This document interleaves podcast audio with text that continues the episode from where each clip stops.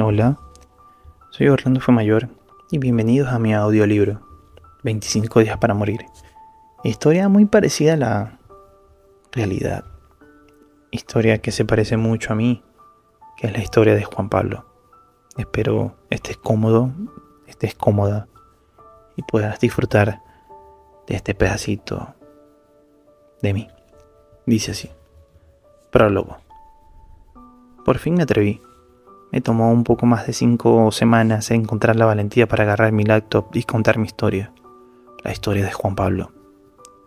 Ahora, con cigarro en mano y un vino al costado de mi mesa de noche, decidí comenzar a escribir para plasmar el día a día de lo que viví. Pienso que buscaba una excusa para no hacerlo, pero contar mis vivencias es como una terapia para mí. Lo considero un proceso de sanación durante el cual puedo drenar un sinfín de sentimientos que tengo acumulados y que de una u otra manera no sabría cómo explicar. Solo puedo dejar fluir estos pensamientos gracias a mi mano, dejándose llevar entre hojas y hojas que se acumulan a diario. Tengo que hacer algo. Mi cabeza explota en la ociosidad. Entre detalles que quizás dejé perder por no escribir de inmediato lo que siento, necesito drenar a como de lugar ese sentimiento de desolación, olvido y tristeza que aún llevo por dentro.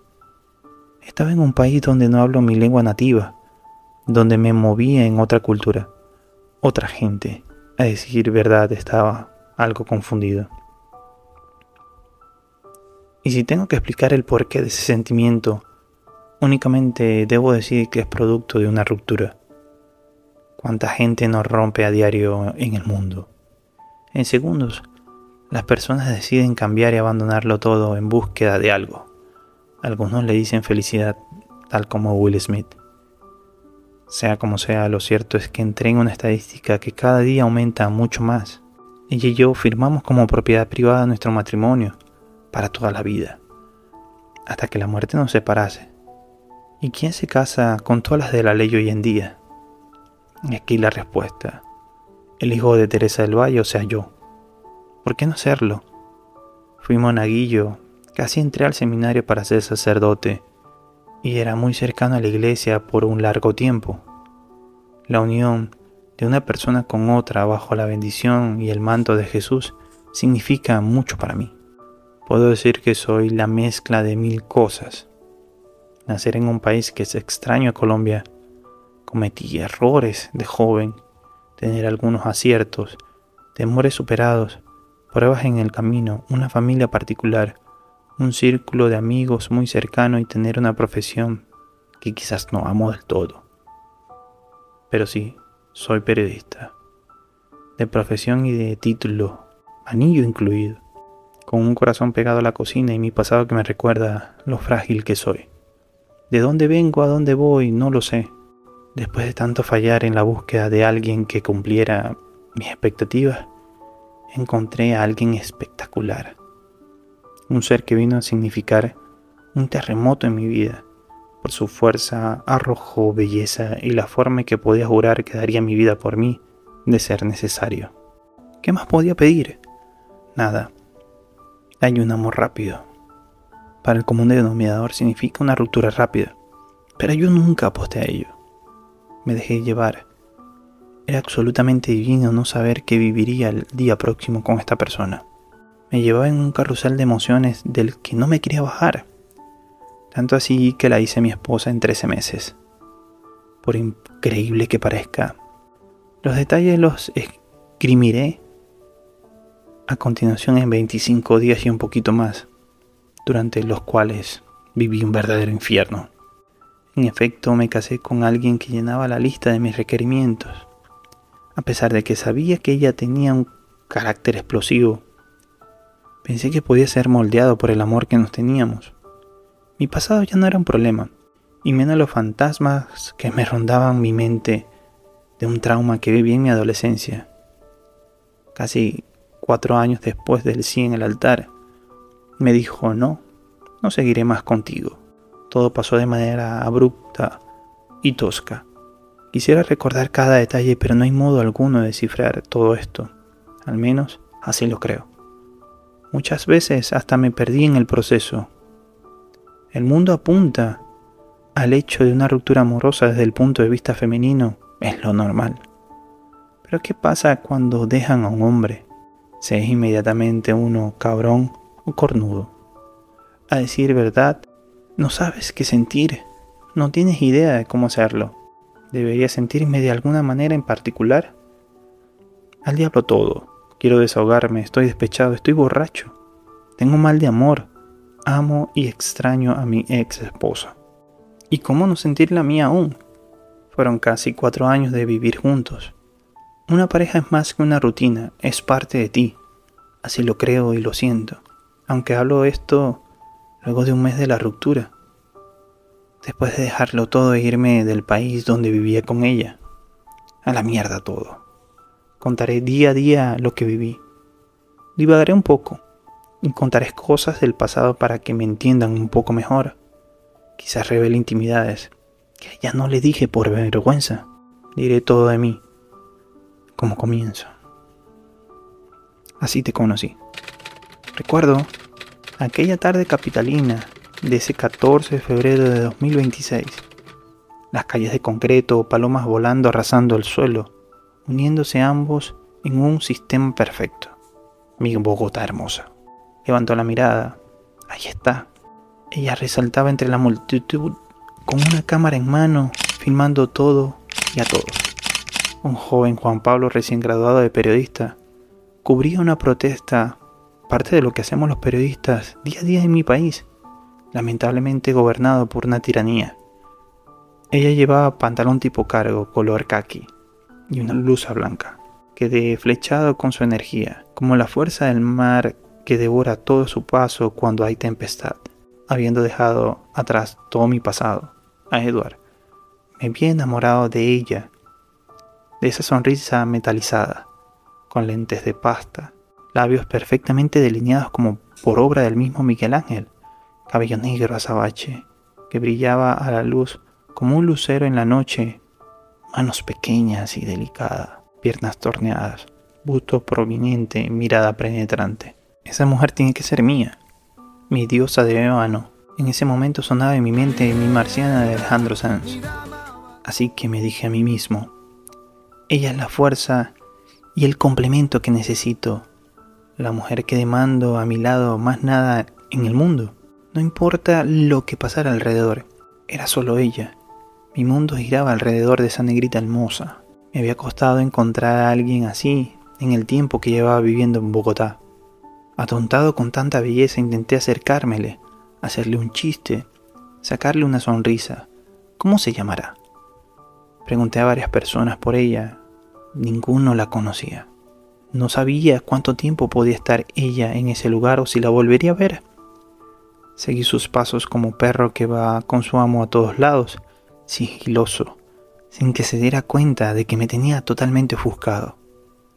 Hasta que al fin se acercó a un conocido. A lo había entrevistado antes. Es un político joven de mi ciudad. La trataba con mucha familiaridad, demasiada para mi gusto. No me estaba gustando tanta confianza entre ellos, Debo hacer algo. Tenía que conocerla. Haciéndome loco me acerqué, esperando que esa diosa me viera, que supiera que existo. Le podía preguntar al tipo con quien habló. Creo recordar que fue de esta manera. Hola, ¿quién es la muchacha con quien hablaste ahorita? Me le acerqué a Raúl preguntando por esa chica hermosa. Oriana, contestó Raúl sin vacilar. Parecía saber cuáles eran mis verdaderas intenciones. Qué bonito nombre. Estaba fascinado. Debía guardar la compostura. Nadie debía saber que me cargaba loco. Tenía que conseguir más información. ¿De dónde la conoces?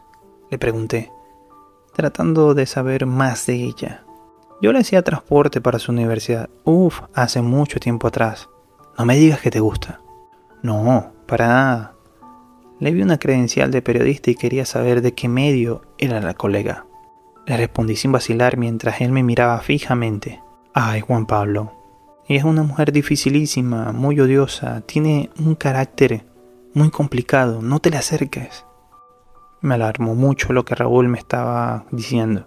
Tranquilo, solo quiero preguntarle sobre una noticia. Me despedí de Raúl y él cortó la conversación a pesar de su cara contrariada. Me alejé lo más rápido que pude. No sabía si Raúl me había dicho todo eso para ahuyentarme o simplemente me decía la verdad. Lo bueno es que al menos ya sabía el nombre y la profesión de esa chica que me tenía deslumbrado. Yo venía de fallar en dos relaciones anteriores, las cuales duraron alrededor de tres años cada una. Hay otra de la cual no me quiero acordar. Podría decirse que tenía un tope y pensé que giraba en torno a la mala suerte. Raúl ofreció llevarme a mi casa, luego de que me dejaran los compañeros de trabajo al no encontrarme. Quizás fue por andar de perrito faldero de ella. Por cosas del destino, que todo lo conecta, tuve la suerte de irme de ese sitio en el mismo vehículo que Oriana. Yo estaba todo tembloroso, ella a mi lado y no sabía qué decirle. Era el magnetismo más grande que había sentido por mujer alguna. No quería despegarme de ella. Solo la veía y la veía tontado. Claro, Oriana no me conocía, no sabía ni siquiera mi nombre. Quizás no notaba que yo existía. Afortunadamente el conductor se detuvo en un bar, pues quería tomarse una cerveza para refrescarse. Todos nos bajamos a acompañarlo. Yo no bebo, pero vi en ella las intenciones de tomarse una cerveza y ahí me llené de valor. Saqué el galán que llevo por dentro y fui lo suficientemente suspicaz para entender que ella era una mujer independiente. Si quiero, te brindo una, le dije mirándole a los ojos. ¿En serio? respondió Oriana con una leve sonrisa pícara. Sí, esta vez te la brindo yo, y la próxima me la brindas tú, dije. Ella se sonrojó y asintió con la cabeza. No podía dejar de ver esos labios brillantes. Provocaba comérselos.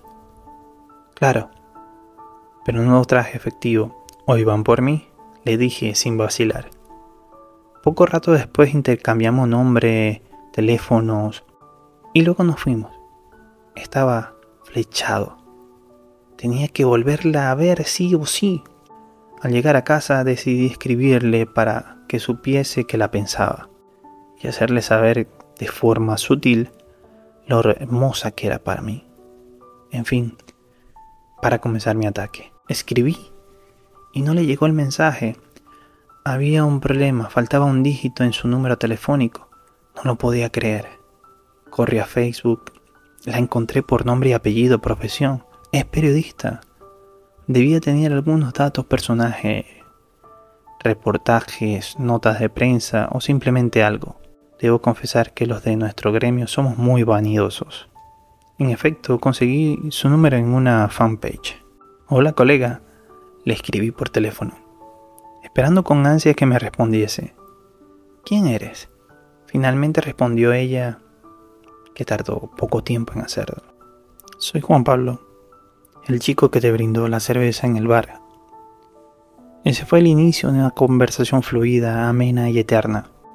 Parecía que el tiempo no pasaba y cuando nos dimos cuenta eran las 5 de la mañana y nosotros seguíamos conectados, cada uno su teléfono como si fuese el alma que se fundía gracias a la complicidad de la tecnología. Pasó una semana en la que casi lográbamos vernos a diario. En solo cinco días les robé un beso en casa de un amigo en común la química se notaba en el ambiente, siento que todos se daban cuenta de lo mucho que ella me gustaba. Quería con todo mi ser que fuese mía y de nadie más. Cada detalle que conocía de ella hacía que me interesase más y más. Tenía muchas ansias de ser su novio y su mundo por el resto de nuestras vidas. Al finalizar esa noche nos sinceramos y nos hicimos novios. Inmediatamente comencé a frecuentar donde vivía. Una noche, por miedo a la inseguridad de la ciudad, sugirió que me quedara a cuidarla. Desde ese día no dejé de dormir a su lado, tres años después, y un poco más quizás. Notas del autor. Pues en este prólogo, fíjense que yo no tenía planeado tener prólogo. Pero con el correr del tiempo, mi papá era el que me decía, mira, tienes que ponerle un prólogo, escribirle a fulanito. Esa persona te puede ayudar haciendo un prólogo y, le escribí a varias personas que pudiesen hacer de, de, personas que lean mi libro, den un punto de vista del mismo pero no entiendo. A veces el mundo de la escritura es un poquito complicado, egoísta, eh, celoso y entre escritores se ayudan muy poco. Y es algo que no entiendo, es algo que de verdad me cuesta entender. Y mm, no encontré, no encontré a nadie que me ayudara haciendo el, el prólogo. Entonces investigando encontré la forma de hacer yo mismo un prólogo en donde yo le daba al lector, que es lo que acaba de escuchar, mi punto de vista y el background que necesita para entender de cómo se da esta, esta historia, ¿no? Porque la historia comenzaba desde el día 1, que es lo que van a escuchar a, continuación. Pero creo que quedó bien, creo que explica parte de la historia y espero que le haya gustado. Estas son notas del autor que vas a ir encontrando capítulo a capítulo.